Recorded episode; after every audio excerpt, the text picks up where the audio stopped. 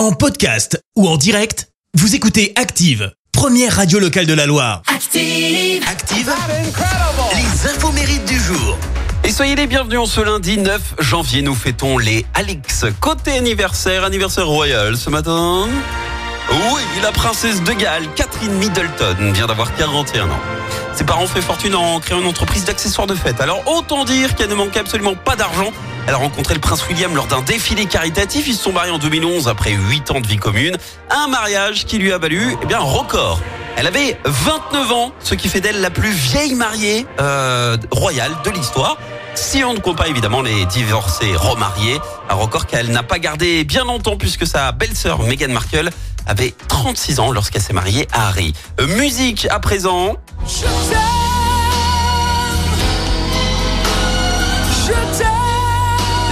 Fabian fête ses 53 ans. Elle est entrée au conservatoire à l'âge de 8 ans, a étudié le chant lyrique pendant 10 ans. À 18 ans, elle a représenté le Luxembourg à l'Eurovision et elle termine quatrième. Elle entame ensuite toute autre chose, oui, des études de droit, puisqu'elle veut se spécialiser en criminologie euh, infantile. Sauf que bah, la musique est plus forte, elle arrête tout euh, au bout d'un an. Et en 97, elle cartonne en Belgique, en France, ce qui lui permet de signer un gros contrat chez Sony un an plus tard, seulement un an plus tard. Elle a déjà mis les frissons au Stade de France en chantant Requiem pour un fou avec Johnny Hallyday.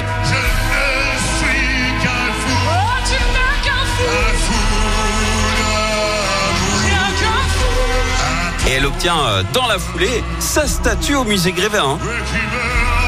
En même temps, quelle voix Il y en avait bien une qui pouvait euh, être à la hauteur de la voix de Johnny Hallyday, c'était bien Lara Fabian. hein. Au total, elle a vendu presque 20 millions d'albums.